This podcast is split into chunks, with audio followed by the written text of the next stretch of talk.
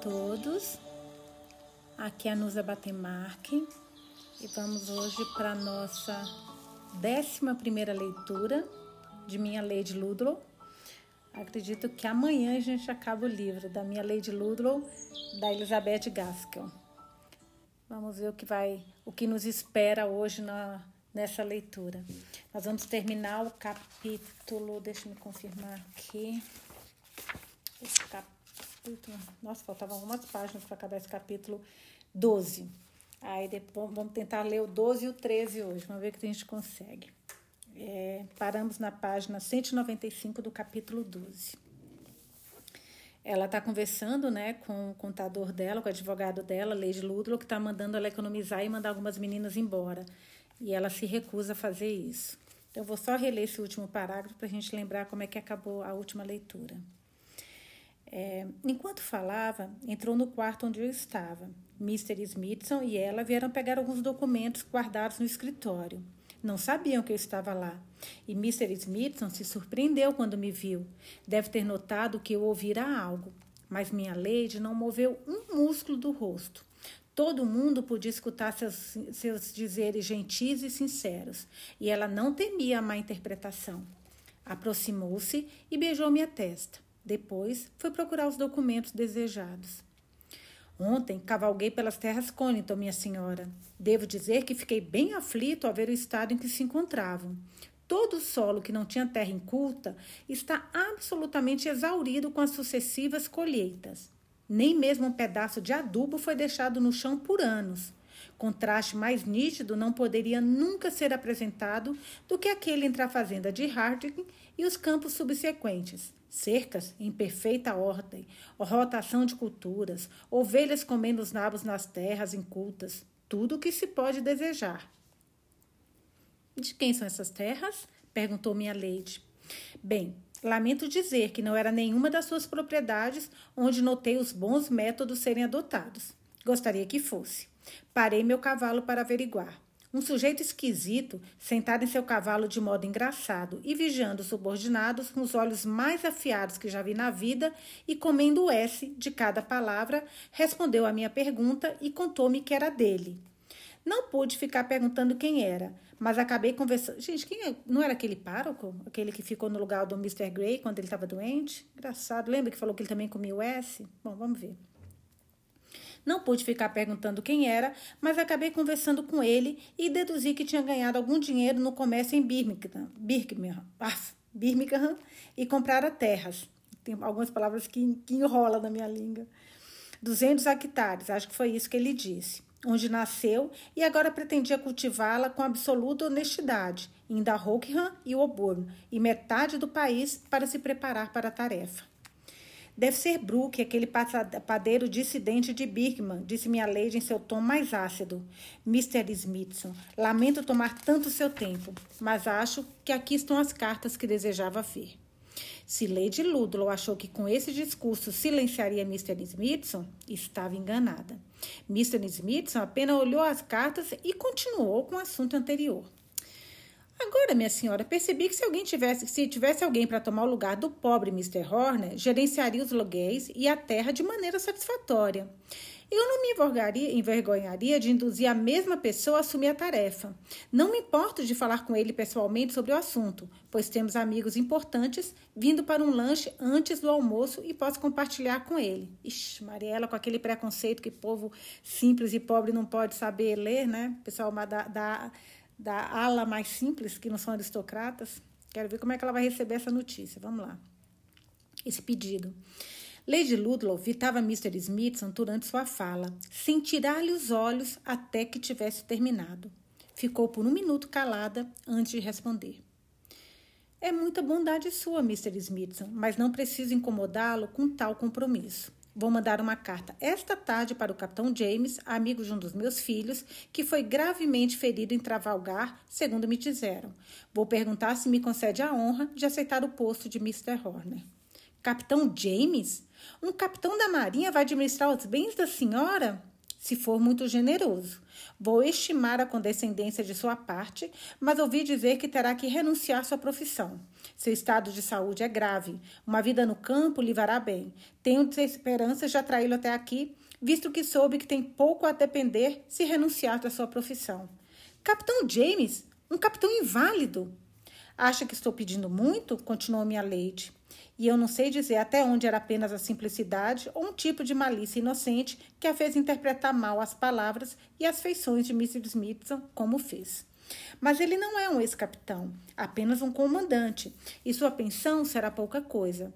Posso oferecer a ele o ar campestre e uma ocupação saudável para ele restaurar a saúde. Ocupação? Minha senhora, posso perguntar como um marinheiro governará a terra? Ora, os inquilinos vão morrer de rir. Meus inquilinos, tenho certeza, não se comportarão tão mal a ponto de rir de qualquer um que eu escolha para estar em posição superior. O capitão James tem experiência em administrar pessoas, possui talentos práticos notáveis e muito bom senso, conforme ouvi de todos.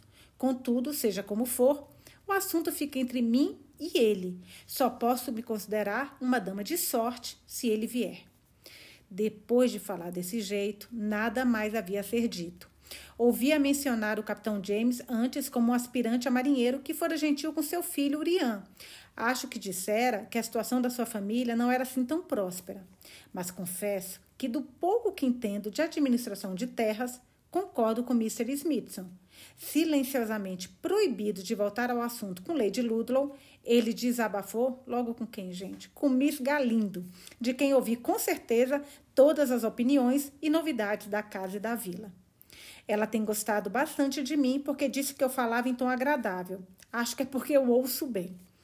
Então, já soube aí das últimas sobre esse tal Capitão James? Começou ela. Um marinheiro com uma perna de pau, não tenho dúvidas. O que o pobre defunto diria se soubesse quem será seu sucessor? Minha querida, sempre penso que uma carta trazida pelo carteiro será um dos prazeres do qual sentirei falta no céu. Mas de verdade, acho que Mr. Horner dá graças a Deus por não ser alcançado pelas notícias. Do contrário, ouviria Mr. Smithson tendo que puxar o saco de um padeiro de Birmingham, e de um capitão de uma perna só mancando pelas propriedades. Suponho que ele vai vigiar os trabalhadores com uma luneta. Só espero que ele não fique preso na lama com sua perna de pau, pois eu é que não vou ajudá-lo. Ou melhor, vou sim, disse ela corrigindo-se, em respeito à Lady Ludlow. Mas tem certeza que ele tem uma perna de pau? Perguntei. Ouvi Lady Ludlow falar dele para Mr. Smithson e só mencionou que ele tinha sido ferido. Bem, os marinheiros quase sempre são feridos na perna. Vejo lá no Hospital Greenwich. Diria que há 20 pensionistas, pensionistas de uma perna só para cada um sem braço. Mas mesmo que ele tivesse meia dúzia de pernas, o que entende ele de administração de terras? Acharia um pouco insolente da parte dele aceitar o posto, aproveitando o coração bom de Lady Ludlow. Ele, porém, aceitou. Dentro de um mês, ela enviou a carruagem para buscar o capitão James. Há exatos três anos, o mesmo veículo nos buscava. Sua vinda tinha sido tão comentada que estávamos todos muito curiosos para vê-lo e saber como esse experimento tão atípico, pelo menos para nós, terminaria. No entanto, antes de contar tudo sobre o novo funcionário, preciso relatar outra coisa tão interessante quanto e acho que de igual importância. Eis o fato. Minha Lady ficou amiga de Harry Gregson, Creio que foi por causa de Mr. Horner, mas é claro, só posso conjecturar o porquê de tal atitude. Mas soube outro dia, através de Mary Legard, que ela solicitou a presença de Harry se estivesse bem para caminhar até aqui. No dia seguinte, Harry adentrou no quarto que estivera outrora em circunstâncias desafortunadas. O garoto estava pálido ao entrar, escorando-se na muleta que carregava e no momento em que Lady Ludlow ouviu, solicitou que John Footman providenciasse um banquinho para ele se sentar durante a conversa. Talvez a palidez tenha deixado sua aparência um pouco mais refinada e amigável, mas suspeito que o menino, que sempre estava preparado para receber críticas, e que o jeito sério e decoroso de Mr. Horner e os modos carinhosos e tranquilos de Mr. Gray tiveram impacto sobre ele. Além disso, a perspectiva de doença e morte pareceu transformar muitos de nós em homens e mulheres educadas, enquanto tais pensamentos habitavam em nossas mentes. Nesses momentos, não conseguimos falar alto ou de maneira irritada. Não ficávamos impacientes com coisas mundanas, pois o nosso assombro, diante da percepção acelerada de que estávamos próximos do mundo invisível, deixava-nos calmos e serenos para lidar com as pequenezas do dia a dia.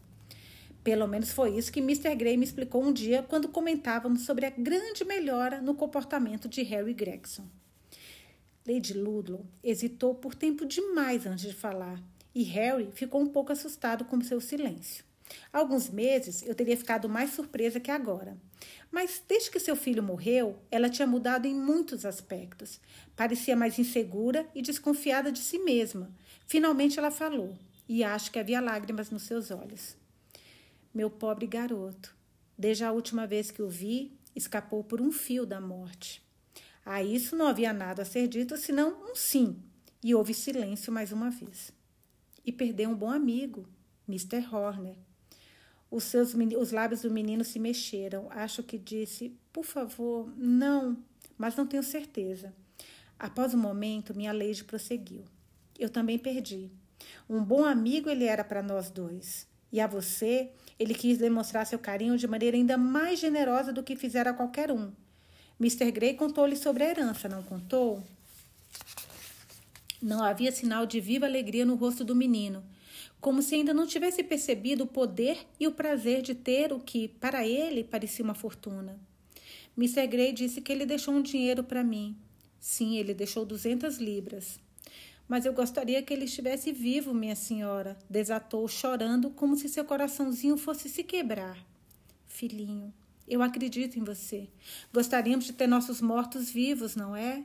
E não há dinheiro que pague ou conforte nossa perda. Mas você sabe, Mr. Gray deve ter lhe dito quem é que decide nossa hora de partir. Mr. Horner foi um homem justo e bom. Só fez o bem para mim e para você. Talvez não saiba. E agora sei porque Lady Ludlow estava matutando em dizer a Harry e todo esse tempo estava em começar. É, que Mr. Horner, uma vez, quis deixar uma quantia muito maior. Provavelmente tudo o que tinha, exceto uma parte para seu antigo assistente Morrison.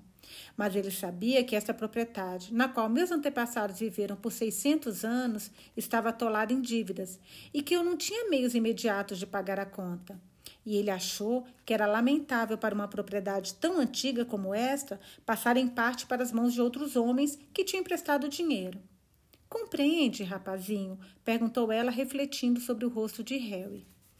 Ele tinha parado de chorar e tentava entender, esforçando-se ao máximo, e acho que teve uma boa ideia geral da situação. Talvez tenha ficado confuso com a expressão atolada em dívidas, mas mantinha suficiente interesse e queria que minha lady continuasse. Então, assinou com a cabeça para demonstrar tal atitude. Então, Mr. Horner pegou o dinheiro que pretendia lhe dar e deixou grande parte comigo, pretendendo me ajudar a pagar o débito que mencionei. Ainda vai percorrer um longo caminho e devo tentar com todas as minhas forças economizar o que sobrar. Então, morrerei satisfeita em deixar a terra sem dívidas. Fez uma pausa por um momento. Mas não morrerei satisfeita pensando em você. Não sei se ter dinheiro ou ter uma grande propriedade e muita honra é algo bom para qualquer um de nós. Mas Deus acha correto que alguns de nós sejam chamados para essa condição e é nosso dever então nos mantermos em nossos postos, postos como bravos soldados. Ora, Mr. Horner tinha intenção de deixar o dinheiro para você primeiro. Devo chamar isso de empréstimo, Eric, Harry Gregson, se pego e uso para quitar a dívida. Vou pagar Mr. Gray os juros deste dinheiro, porque ele deve ficar como seu protetor, por assim dizer, até que chegue à maioridade. E ele deve resolver o que fazer com o dinheiro para prepará-lo para gastar o principal de forma correta. Nossa, que honesta que ela foi. Quando a propriedade puder reembolsá-lo. Creio que agora posso concordar com sua formação. Este será outro ardil que virá com dinheiro. Mas tenha coragem, Harry. Tanto a educação quanto o dinheiro podem ser usados de forma justa se vigiarmos as tentações que vêm com eles. Harry não conseguiu dar um pio, mas estou certa de que entendeu tudo. Lady Ludlow queria que ele tivesse falado um pouco, assim poderia saber o que se passava na cabeça dele. E perguntou-lhe o que gostaria de fazer com o dinheiro caso obtivesse uma parte dele agora. A essa pergunta simples, sem qualquer conexão sentimental, sua resposta veio de imediato. Construir uma casinha com escadas para o meu pai e dar a Mr. Gray uma escola. Ah, como meu pai quer que o desejo de Mr. Gray se realize. Papai viu todas as pedras talhadas e extraídas da pedreira nas terras do fazendeiro Reio. Mr. Gray pagou por todas elas sozinho. E papai disse que ele trabalharia noite e dia e o pequeno Tommy carregaria argamassa se o pastor o deixasse, para que Mr. Gray não ficasse todo preocupado como ele estava, sem ninguém para lhe dar uma mãozinha ou uma palavra de incentivo. Harry não fazia ideia do envolvimento da Lady Ludlow na questão. Era evidente. Ela ficou muda. Se eu pudesse ter parte do dinheiro, compraria um terreno de Mr. Brooks. Ele tem alguns para vender bem ali na esquina da Travessa Randall e daria a Mr. Gray. E se a senhora acha que deve estudar de novo, talvez eu me torne um professor. Você é um bom menino, mas há de se pensar em outras coisas para colocar um plano como este em prática. Contudo, vamos dar uma chance. A escola, minha senhora! exclamei, imaginando que ela não sabia o que estava dizendo. Sim, para a escola. Em favor de Mr. Horner, em favor de Mr. Gray e, por último, em favor deste rapazinho, darei uma chance ao plano. Ora, ora, adorei! Peça a Mr. Gray que venha me ver hoje à tarde para me falar sobre o terreno que ele quer. Não precisa procurar um dissidente da igreja para isso. E diga ao seu pai que ele terá uma boa porção na construção da escola e Tommy vai carregar a argamassa. E eu serei professor? perguntou Harry animado. Veremos, disse Lady Ludlow satisfeita. Leva algum tempo até que o plano seja executado, meu caro. E agora, voltando ao capitão James. O primeiro comentário sobre ele partiu de Miss Galindo. Ele não passa de 30 anos. Vou recolher meus papéis e minhas canetas e me mandar. Ora, seria indecente me mandar como sua secretária. Era tão bom na época de antigo chefe, mas eis-me aqui, quase 50 anos, e aquele jovem solteiro que não é nem mesmo viúvo. Puxa, as fofocas não terão fim. Além do mais, ele me olha de soslaio, assim como eu olho para ele. Meu vestido de seda não teve o menor efeito. Ele tem medo de que eu me case com ele, mas não vou. Disso ele pode ter certeza. E Mr. Smithson ainda recomendando um secretário para Lady Ludlow. É claro que ela preferiria me manter, mas não tenho como evitar. Não consigo pensar direito. Como ele é? Ah, nada extraordinário. Baixo, moreno de sol. Não é do meu feitio ficar olhando para ele. Bem, vamos falar das toucas de Tormi. Eu não deveria ter aceitado mais ninguém para fazer, pois só eu sei fazer uns desenhos mais ou menos bonitos. Houve grande desentendimento entre Miss Galinda e Lady Ludlow quanto à saída da primeira. Imaginou que ela faria um favor copiando as cartas, fazendo as contas e concordar em fazer o trabalho sem a perspectiva de pagamento por ele. Mas, vez por outra, reclamava de que desistia de um bordado promissor porque estava sem tempo, pois trabalhava muito no saguão. No entanto, nunca admitiu isso à dona da casa e cumpria suas tarefas de secretária com alegria. Lady Ludlow irritou-se por não ter deixado claro a intenção de pagar Miss Galindo na primeira conversa, mas tenho comigo que foi delicada demais e não muito explícita sobre a questão do dinheiro. E agora Miss Galindo ficou ressentida em receber o salário pelo trabalho que fizera de tão boa vontade. Nossa, que confusão. Nada disso. Minha querida senhora e amiga, pode ficar chateada comigo o quanto queira, mas não me ofereça dinheiro. Lembre-se, há 26 anos do pobre Arthur e como a senhora foi importante para mim naquela época. Eu até precisava do dinheiro para um propósito particular. Isso eu não disfarço. E quando vi que, graças a Deus que me perguntou, poderia prestar-lhe serviço, revirei tudo na minha mente. Desisti de um plano, engajei-me em outro, está tudo certo agora. Bessie sairá da escola e virá morar comigo. Por favor, não me ofereça dinheiro novamente. Não sabe o quanto eu fico feliz em ajudá-la em tudo? Não é mesmo, Margaret Dawson? Você não me ouviu dizer outro dia que eu seria capaz de cortar os pulsos por Lady Ludlow? Ora, por acaso sou uma pedra para esquecer gentilezas?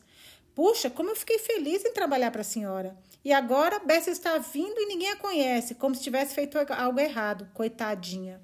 E o que disse Lady Ludlow? Amável Miss Galindo, jamais pedirei para aceitar dinheiro novamente. Apenas pensei que já estava tudo acordado entre nós. Ora, eu estava tão orgulhosa de ter algo para fazer pela senhora de maneira confidencial. Mas quem é Bessie? perguntou Lady Ludlow. Não sei quem é ou por que vem morar com você, minha querida Miss Galindo. Você me deve a honra de fazer confidências comigo. Final do capítulo 12. Agora, capítulo 13. O, o título é Laurência página 205. Sempre deduzi que Miss Galindo já ostentara uma situação melhor, mas nunca gostava de fazer perguntas a esse respeito.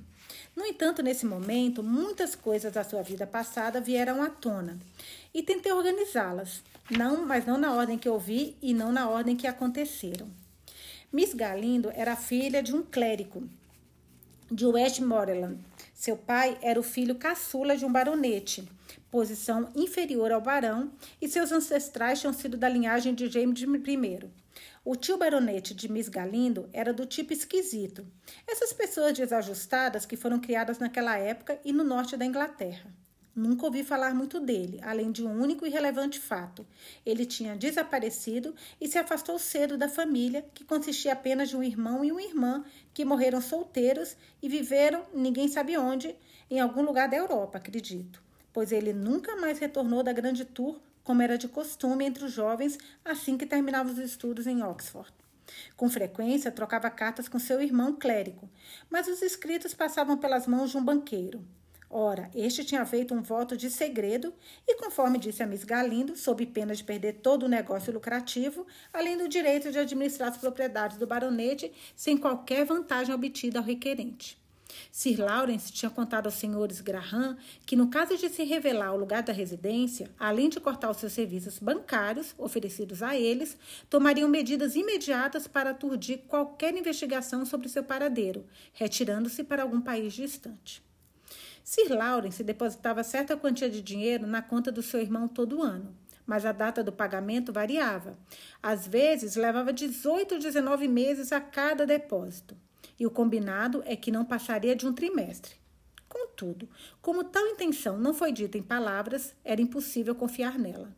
Além disso, uma grande parte do dinheiro foi engolida pela necessidade que Mr. Galindo tinha de viver em uma mansão enorme, antiga e sinuosa, o que era um dos poucos desejos raramente demonstrados por Sir Lawrence. Mr. e Miss Galindo muitas vezes planejaram viver a sua própria pequena fortuna e do rendimento derivado do benefício eclesiástico, vicariato, para então economizar os pagamentos feitos pelo baronete em benefício a Laurência, nossa Miss Galindo. Ah, Miss Galindo chama Laurência, olha só. Mas creio que acharam, por isso que é o título do, do capítulo, é sobre ela que a gente vai saber mais mas creio que acharam inviável viver de maneira modesta em uma mansão, mesmo que não pagassem aluguel. Tinham que receber vizinhos e amigos hereditários e não havia como evitar fazer isso senão de modo hereditário. Um desses vizinhos, o Mr. Gibson, tinha um filho um pouco mais velho que Laurência. As famílias eram bem íntimas e os jovens se viam com frequência. Disseram-me que esse jovem, Mr. Mark Gibson, era um rapaz atraente. Parece que impressionava cada uma com quem conversava. Disseram ser um sujeito bonito, viril e agradável. Tudo o que uma garota poderia desejar. Os pais ou se esqueceram de que suas crianças estavam crescendo e se tornando homem e mulher, ou achavam que intimidade e provável afeição não seria uma coisa ruim, mesmo que terminassem casamento. Porém, nada dito foi nada foi dito da parte do jovem Gibson por muito tempo, até que foi tarde demais, como veremos. Ele foi e voltou de Oxford. Ia caçar e pescar com Mr. Galindo e voltava para patinar no gelo durante o inverno. Sempre era convidado a acompanhar Mr. Galindo até o saguão, quando este voltava de um simples jantar com sua mulher e filha, e assim por diante. Até que um dia, Mr. Galindo recebeu uma carta formal dos banqueiros do seu irmão, anunciando que Sir Lawrence tinha morrido de malária em Albano, na Itália, e também parabenizava o agora Sir Robert pela ascensão ao título de baronete, com direito à herança. O rei está morto, vida longa ao rei, como falavam os franceses. Sir Hubert e sua esposa ficaram extremamente surpresos. Sir Lawrence era só dois anos mais velho que o irmão e nunca souberam de qualquer doença até a notícia da sua morte. Lamentaram muito, ficaram bastante sensibilizados, porém um pouco eufóricos com a ideia do novo título e da herança. Os banqueiros de Londres conduziram tudo muito bem. Uma fortuna foi parar nas mãos de Sir Hubert e estava à sua disposição até que pudesse tocar nos aluguéis, sendo a renda total de 8 mil libras por ano. E só Laurência para herdar tudo aquilo. A mãe, filha de um clérigo pobre, começou a planejar casamentos pomposos para ela. E a ambição do pai não ficou por menos. Levaram a menina para Londres, onde compraram novos vestidos, carruagens e móveis. E foi assim, e nessa cidade, que ela conheceu Lady Ludlow. Não sei como tomaram gosto uma pela outra. Lady Ludlow era é da nobreza imperial, majestosa, serena, delicada e imponente. Miss Galindo sempre foi assim, impaciente, e sua energia deve ter sido cheia de uma curiosidade excêntrica, mesmo em juventude. Mas não tenho intenções de explicar, apenas narro os acontecimentos. E o fato era o seguinte: a condessa elegante e exigente sentiu afinidade pela garota do campo que quase a adorava. Com esse interesse por sua filha, os pais de Miss Galindo pensaram que não haveria um relacionamento em que ela não dominasse. Ela, herdeira cerca de 8 mil libros anuais e transitava entre condes e duques. Então, quando voltaram para sua velha Westmoreland, Mark Gibson correu para oferecer sua mão, oferecer sua mão e seu coração, além da futura propriedade de 900 libras anuais para sua antiga companheira de brincadeiras, Laurência. Mas se Rupert e Lady Galindo fizeram pouco caso. Eles mesmos recusaram sem reservas. Quando implorou para falar com Laurência, inventaram uma desculpa qualquer, até que eles tivessem falado com ela antes, expondo todos os argumentos e fatos para convencê-la. Uma garota sem atrativos e que sabia disso, que Mr. Mark Gibson nunca pensara em casamento até a ascensão da fortuna do seu pai, e que era pela herança, não pela jovem que ele estava apaixonado. Acredito que nunca se saberá se essa suposição deles era verdadeira. Minha Lady Ludlow sempre considerou verdadeira, mas talvez certos acontecimentos que vieram à tona neste momento mudaram sua opinião. Assim, no final, Laurência recusou Mark e ficou com o coração partido. Ele descobriu que Sir Rubert e Lady Galindo desconfiaram e convenceram a filha a ter a mesma opinião. Então, escreveu com palavras iradas que eles não reconheciam um coração puro e que, embora nunca tenha se declarado até a morte de Sir Lawrence, seu pai sempre soube da sua afeição por Laurência. Só que, como ele era o mais velho de cinco irmãos e ainda sem profissão, tivera que ocultar e não revelar uma atração que, naquela época, acreditava ser recíproca. Sempre quisera se dedicar à advocacia e esperava ganhar uma renda modesta que dividiria com Laurência. Foi algo assim que ele disse. Mas a referência a seu pai foi uma faca de dois gumes. O velho Mr. Gibson era conhecido por sua avareza. Era bem provável que ele exigisse que Mark se apaixonasse pela moça agora que Laurência era uma herdeira e que antes o teria impedido, como disse Mark. Quando isso lhe foi repetido, ele ficou com orgulho ferido ou soturno e disse que Laurência poderia tê-lo conhecido melhor. Logo depois, ele deixou o campo e foi para Londres para estudar direito. Sir Hubert e Lady Galindo agradeceram por terem se livrado dele mas Laurência nunca cessou de se culpar, me lembra um pouco aqui persuasão, e nunca cessaria até o dia da sua morte. Assim acredito. A frase ela poderia ter me conhecido melhor, dita por seu gentil amigo, que poderia ser outra coisa, doía seus pensamentos e jamais foi esquecida. O pai e a mãe a levaram para Londres no ano seguinte, mas ela não se importou com visitas. Odiava sair da carruagem com receio de encontrar os olhos reprovadores de Mark Gibson. Esmaeceu e ficou doente. Lady Ludlow, com pena, assistiu à mudança e soube a causa da parte de Lady Galindo, que deu que claro deu sua própria afeição da conduta e dos motivos de Mark. Ela nunca mais conversou sobre isso com Miss Galindo, mas tentava constantemente incluí-la e agradá-la. Por essa época, Lady Ludlow contou-lhe tantos detalhes de sua vida e de Henbury que Miss Galindo decidiu que, se pudesse, visitaria o lugar que sua amiga tanto admirava. No fim, como sabemos, ela veio morar aqui. Mas uma grande mudança estava por vir. Antes que Sir Hubert e Lady Galindo tivessem saído de Londres em sua segunda visita, receberam uma carta do advogado dizendo que Sir Lawrence tinha deixado um herdeiro, um filho legítimo de uma mulher italiana de baixa posição social. Pelo menos, tinha recebido em nome do garoto uma reivindicação legal ao título e à propriedade. Sir Lawrence sempre foi um homem mais ligado à arte e à aventura que ao luxo entenderam, quando tudo veio a ser provado no tribunal, que ele tinha sido cativado pela vida bela e livre que levava na Itália, tendo casado com a filha de um pescador napolitano, cercada de pessoas argutas o bastante para oficializar a união. Ela e o marido perambularam pelas costas do, pela costa do Mediterrâneo por, ano, por anos, levando uma vida feliz, leviana e irresponsável, livre de qualquer obrigação, exceto aquelas relacionadas a uma família numerosa. Para ela, bastava o fato de nunca desejarem dinheiro e que o amor deles era sempre constante. Abominava a palavra Inglaterra, um país gélido, perverso e herege, e evitava mencionar qualquer assunto ligado à vida regressa do marido. Assim, quando ele morreu em Albano, ela foi do luto brusco à raiva com o médico italiano que afirmou que iria escrever para certo endereço para anunciar a morte de Laurence Galindo. Por algum tempo, temia que os bárbaros ingleses a procurassem e reivindicassem a criança. Escondeu-se com o filho em Abruzzi, vivendo da venda das joias e da mobília que pertencera a Sir Lawrence. Quando a reserva acabou, retornou a Nápoles, onde não aparecia desde o casamento. Seu pai tinha morrido, mas o irmão herdara algo da perspicácia do pai.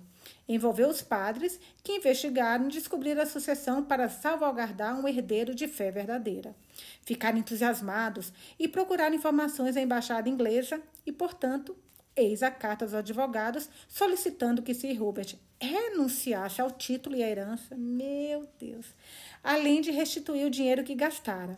Sir Hubert, é óbvio, foi terminantemente contra tal solicitação. Não poderia suportar ter um irmão casado com uma estrangeira, uma papista, filha de pescador. Imagina, ele mesmo se tornaria um papista. Entrou em desespero diante do pensamento em que seus bens ancestrais iriam se esvair por tal casamento. Lutou com unhas e dentes, fez inimigos em suas relações e perdeu quase toda sua propriedade privada, pois dispensou os conselhos do advogado, mesmo depois que todos tinham se convencido, exceto ela, ele e sua mulher. Por fim, rendeu-se. Desistiu do seu sustento em irritação profunda. Trocaria de nome se pudesse, tamanho desejo de apagar qualquer laço entre ele e o baronete vira-lata papista e sua mulher italiana. E toda a série de crianças e amas que vieram tomar posse da mansão assim que Mr. Hubert Galindo partiu. Ficaram lá por um inverno e então zarparam de volta a Nápoles. Mr. e Miss Galindo regressaram para Londres. Ele conseguiu um cargo de cura em algum ponto da cidade. Seriam gratos agora se Mark Gibson renovasse seu pedido de casamento. Ninguém o acusaria de ter motivos mercenários se o fizesse.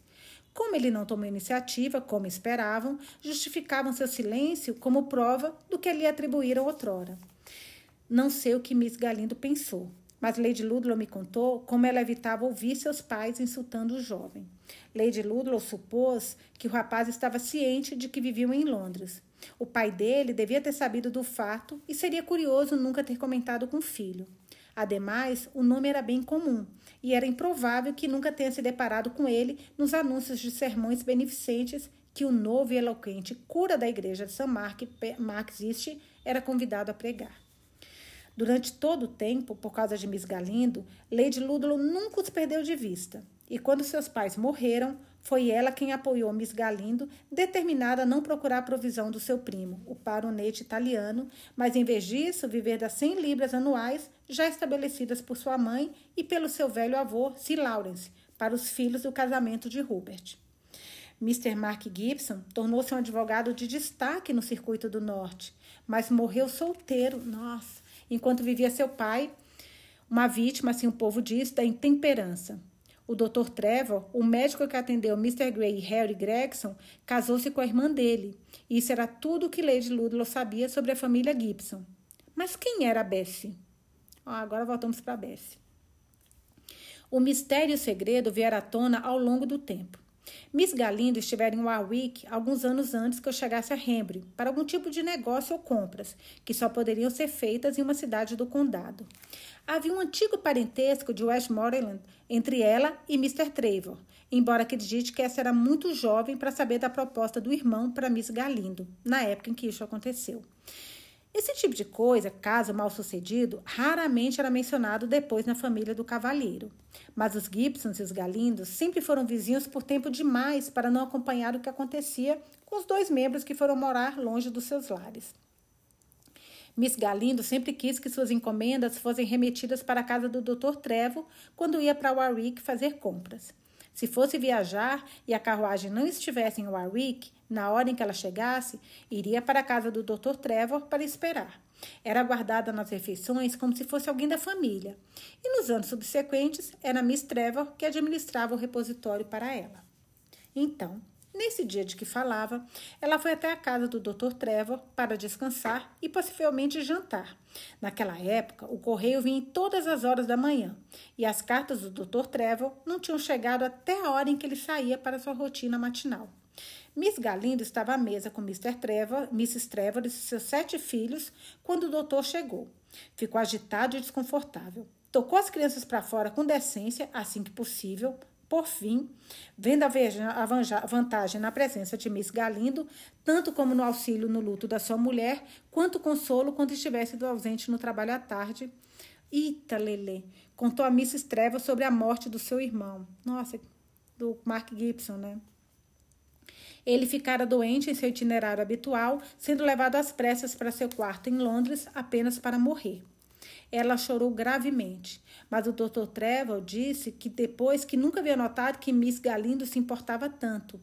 Ajudou-lhe a acalmar sua esposa, esposa, prometeu ficar com ela durante toda a tarde, em vez de retornar a Henry, e depois se ofereceu para ficar com ela enquanto o doutor comparecesse ao funeral. Quando ouviram a história de amor entre o defunto e Miss Galindo, defunto e Miss Galindo, comentada por amigos mútuos em Westmoreland, na retrospectiva que todas nós tendemos a fazer dos fatos da vida de um homem quando ele morre, tentaram recordar do modo de falar de Miss Galindo e como se portara durante a visita. Estava um pouco pálida, um pouco quieta, os olhos por vezes dilatados e nariz vermelho. No entanto, estava na idade que tais indícios eram em geral atribuídos mais a um resfriado do que a razões sentimentais. Consideravam-na como uma velha amiga, uma solteirona gentil, útil e excêntrica. Ela não esperava por mais ou desejava que se lembrassem de que certa vez tivera outras expectativas e afeições juvenis. Foi com carinho que o Dr. Trevor lhe agradeceu por cuidar de sua mulher quando retornou à casa depois de Londres, onde ocorrera o funeral. Implorou para que Miss Galindo ficasse com eles quando as crianças tivessem ido para a cama, e ela estava se preparando para partir, deixando marido e mulher sozinhos. Quando o médico contou a ela para sua mulher, e para sua mulher muitas particularidades. Depois fez uma pausa, retornou e disse: E Mark deixou uma criança, uma menininha. Mas ele nunca se casou? espantou-se Mrs. Trevor. Uma menininha cuja mãe, segundo posso concluir, morreu. Em dado momento, a criança estava em sua casa, ela e uma velha babá que parecia tomar conta de tudo. E ela enganou o pobre Mark e, imagino, não foi pouco. Mas e a criança? perguntou Mrs. Trevor, quase com ar de perplexidade. Como sabe que é dele? A babá me contou e parecia indignada por eu ter dúvidas. Perguntei à pequena seu nome e tudo que ouvi foi Bessie, seguido de um choro e um eu querer o papai. A babá disse que a mãe havia morrido e que não sabia de mais nada, além de que Mr. Gibson a tinha encarregado de tomar conta da menina, chamando-a de filha. Alguns amigos dos advogados que conheci no funeral contaram que estavam cientes da existência da criança. O que se fará com ela? perguntou Mrs. Mrs. Mrs. Gibson. Ah, não sei. Mark mal deixou um patrimônio suficiente para pagar suas dívidas e seu pai não está disposto a assumi-la. Naquela noite, quando o Dr. Trevor estava em seu gabinete e sua mulher já tinha ido dormir, Miss Galindo bateu à porta. Eles tiveram uma extensa conversa. O resultado disso foi que ele acompanhou Miss Galindo até a cidade no dia seguinte e ficaram com a guarda da pequena Bessie. Olha que legal, eu acho que a Miss Galindo vai pegar. Que foi trazida e deixada numa enfermaria em uma fazenda próxima ao Warwick. Miss Galindo ficou. Ah, não, vai ficar. Não, acho que vai ficar numa fazenda. Alguém vai adotar, né? Pelo que eu tô entendendo. Vamos continuar para ver aqui. Fico tentando adivinhar, gente. Desculpa. Miss, eu fico pensando em voz alta enquanto eu estou lendo. Miss Galindo ficou encarregada de pagar metade das despesas e providenciar roupas. Já o Dr. Trevor determinou que o restante ficasse sob responsabilidade da família Gibson e dele, mesmo em caso de descumprimento. Miss Galindo não era dada a crianças e me atrevo a dizer que odiaria levar a criança para morar com ela por mil e uma razões. Lady Ludlow não ia tolerar a mínima ideia de uma filha bastarda. Tinha por princípio que a sociedade iria ignorá-las. E creio que Miss Galindo sempre concordou com isso até o momento em que a criança foi para sua casa e para seu coração. Mesmo assim, evitava manter uma criança de uma mulher estranha sob o mesmo teto. Sempre ia visitá-la, de tempos em tempos. Costurava suas roupas por horas a fio, mesmo quando já passava da hora de dormir. E quando chegou a hora de Bessie ir para a escola, Miss Galindo trabalhou com mais diligência ainda com o objetivo de pagar as despesas extras. No início, a família Gibson pagava sua parte no acordo, mas de má vontade e com rancor. Assim, deixaram de pagar tudo de uma vez e era difícil para o Dr. Trevor, com seus doze filhos. Por fim, Miss Galindo tomou todo o fato sobre seus ombros. Mas ninguém vive, trabalha, planeja e faz sacrifícios por alguém sem aprender a amá-la. E Bessie também amava Miss Galindo, visto que suas parcas alegrias vinham dela. E Miss Galindo sempre dizia coisas amáveis e sentia ternura pela filha de Mark Gibson. Enquanto isso, se a menina fosse à casa do Dr. Trevor passar as férias, era sempre ignorada e negligenciada naquela família agitada, que pensava que se tivesse uma boa refeição e hospedagem no, telo, no teto deles, já bastava. Certamente, Miss Galindo, por muito tempo, desejou que Bessie viesse morar com ela, viesse morar com ela. Mas, enquanto podia pagar pela escola, não queria dar um passo tão grande quanto levá-la para casa, sabendo que precisaria explicar para a Lady Ludlow. Agora, a menina tinha mais de 17 anos e já passava da idade para uma jovem estar na escola. E como não havia muito demanda por governanta naquela época e Bessie nunca aprendera nenhuma profissão para ganhar a vida, ora, não sei mais o que poderia ser feito além de Miss Galindo levá-la para sua própria casa em Hembury. Apesar da criança ter se tornado uma moça nos últimos anos e de uma maneira inesperada, Miss Galindo a teria mantido na escola por mais um ano se pudesse pagar mas era impossível. Quando se tornou secretária de Mr. Horner, ah, e abdicou de todo o. Nossa, gente, olha essa história, como a gente tem que saber tudo que acontece por trás, né? Que loucura. Olha o que falta fez esse salário de, de, de Lady Ludlow. E abdicou de todo o pagamento do seu trabalho auxiliar. E, afinal de contas, não lamentava ser forçada a tomar atitude que há muito desejava. Assim, Bessie veio morar com Miss Galindo dentro de poucas semanas, exatamente no momento que o capitão James libertou Miss Galindo para fiscalizar sua própria economia doméstica novamente. Por muito tempo, eu não soube nada sobre essa nova moradora de Hembury.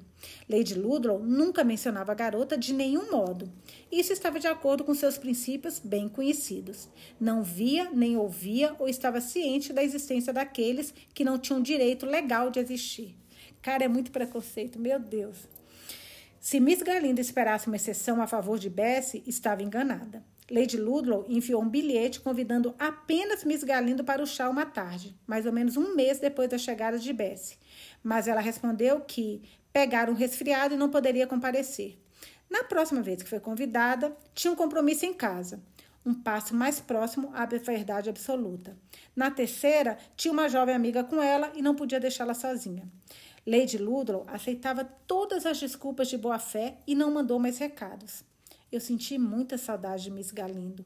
Todos sentimos, pois nos tempos dela como secretária, era certa oportunidade, achar a oportunidade de dizer algo engraçado para algumas de nós antes de ir embora.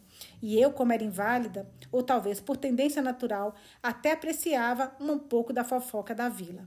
Agora não havia Mr. Horner e suas majestosas, majestosas pílulas formais de inteligência, nem Miss Galindo. E eu sentia muita falta dela. E minha Lady também. Isso é um fato. Por trás do seu jeito calmo e sossegado, tenho certeza de que seu coração lhe doía e ansiava por algumas palavras de Miss Galindo, que parecia ter sumido de vez do saguão agora que Bessie havia chegado. O capitão James poderia até ser correto e tudo mais, Porém, Lady Ludlow não chamaria de substituto dos antigos amigos familiares. Tratava-se de um marinheiro completo, como os outros de sua época. Falava palavrões, bebia um bocado, sem o menor efeito, e era muito ágil e generoso em todas as suas ações. Mas não estava acostumado com mulheres, como disse Lady Ludlow, e julgaria todas as coisas por si próprio. Ela esperava alguém que recebesse seus palpites na administração das terras, mas ele falava como se fosse o administrador absoluto, tendo como consequência plena liberdade para agir. Passou tempo demais comandando homens no mar para receber ordens de uma mulher em qualquer coisa, mesmo que essa mulher fosse Lady Ludlow. Acho que era do senso comum de que, ele, de que ela falava, mas quando o senso comum vai contra nós, Acho que não valorizamos isso tanto quanto deveríamos. É, tá vendo só?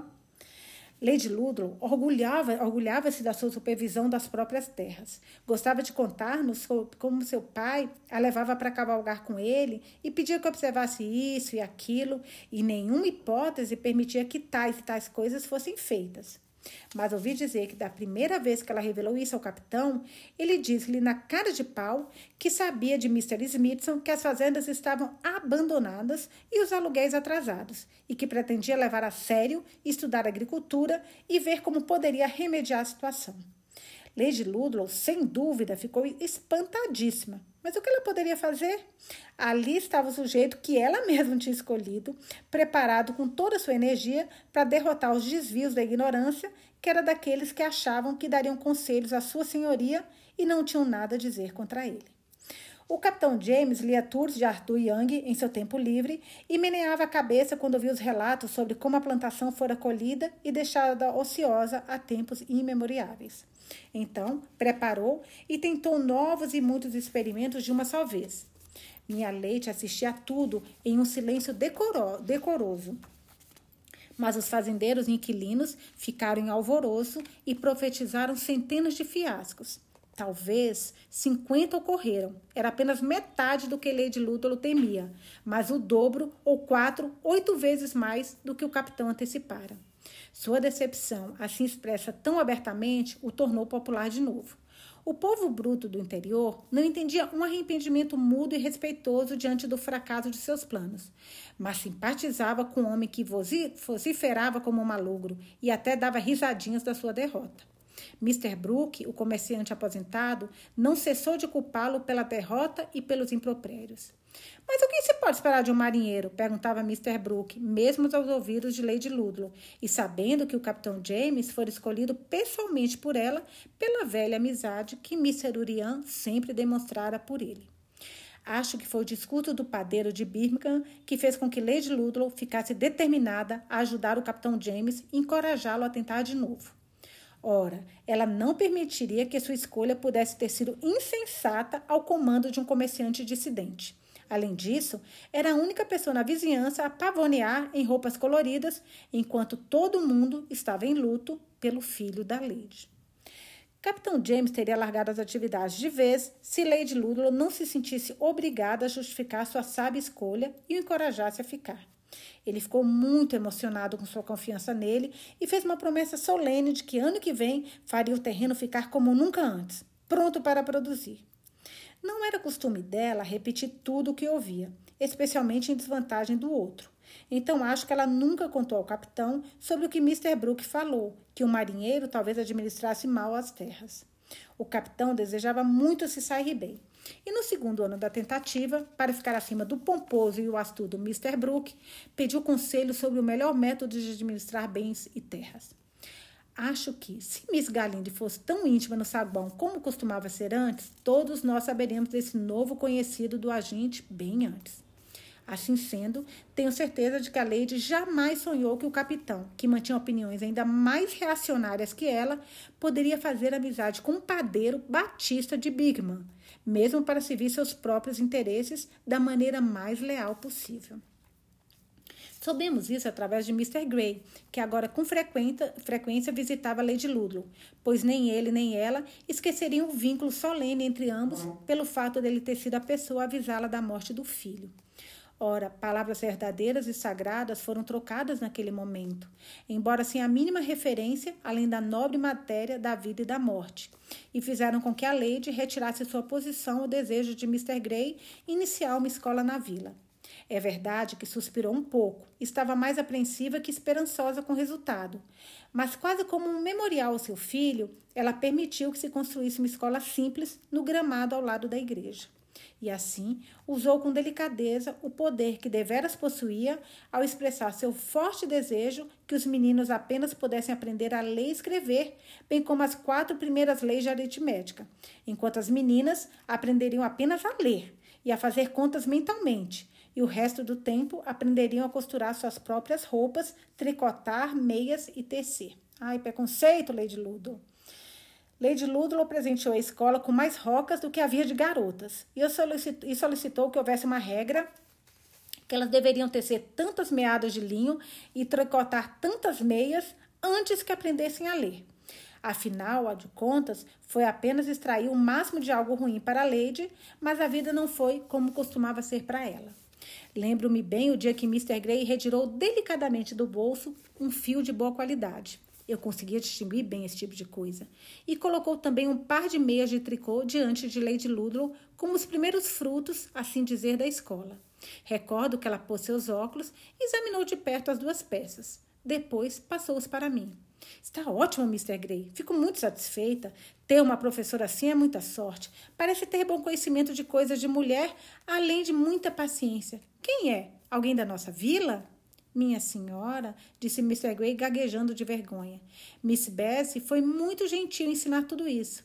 Miss Bessie e às vezes Miss Galindo.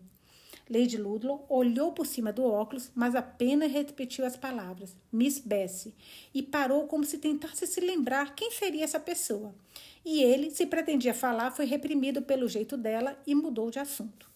Ele continuou dizendo que era seu dever recusar a contribuição para sua escola oferecida por Mr. Brooke, porque ele era um dissidente que ele, Mr. Gray temia que o capitão James, pelo qual a oferta de dinheiro de Mr. Brooke tinha sido feita, ficasse ofendido por ele ter recusado em aceitar isso de um homem que mantinha opiniões heterodoxas de quem Mr. Gray suspeitava de estar infectado pela heresia de Dowell, Dodwell.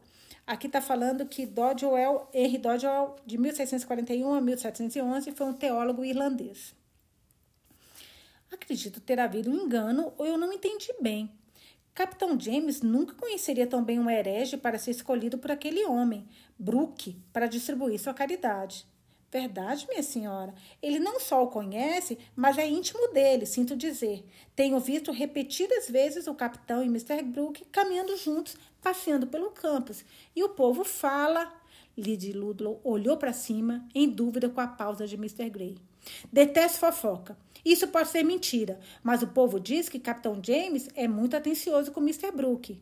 Impossível, disse ela com raiva. raiva. Capitão James é um homem leal e religioso. Perdoe-me, Mr. Gray, mas isso é impossível. Eita, Lele, deixa ela descobrir que não é nada impossível, que eles estão bem amigos. Acabamos o capítulo 13 página 221. Amanhã a gente vai para o capítulo, último capítulo, gente, nossa leitura. Capitão, é o capítulo 14 amanhã, que vai tratar da Miss Bessie. Vamos esquecer um pouquinho mais de Miss Bessie. Até amanhã. Espero que vocês estejam gostando.